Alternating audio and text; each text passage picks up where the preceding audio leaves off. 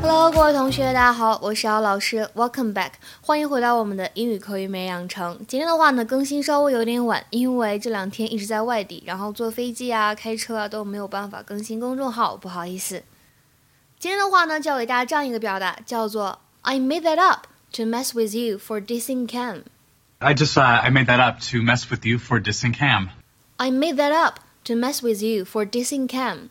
说你对 Cam 之前不尊重，所以呢，我才编出来这件事情来耍你的。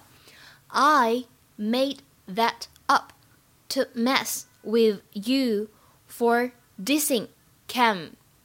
I made that up to mess with you for dissing Cam. I just uh, I made that up to mess with you for dissing Cam. 整句话呢，在读的过程当中，注意一下 made that up 这个短语当中，首先前两个词 made that 读快了以后呢，其实这个的的发音呢有一个不完全失去爆破的现象，made that up。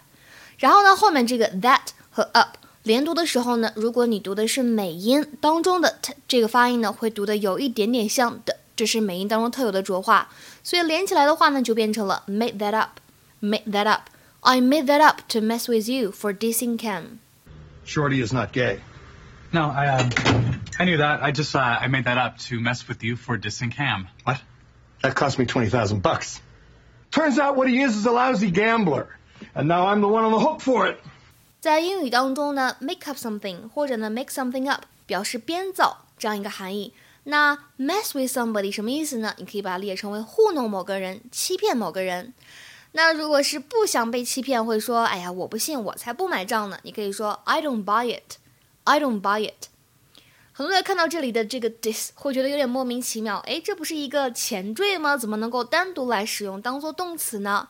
英语当中呢，this dis 或者呢是 this diss，它呢在美式英语当中口语中才会使用，表示什么意思呢？To show a lack of respect for somebody, especially by saying insulting things to them.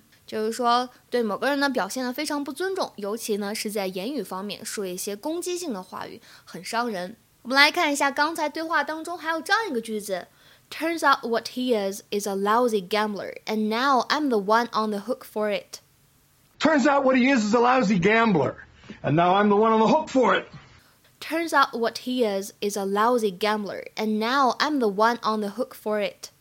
说什么呢？结果我发现啊，他只是一个技术很烂的赌徒，而且呢，我现在得为他买单。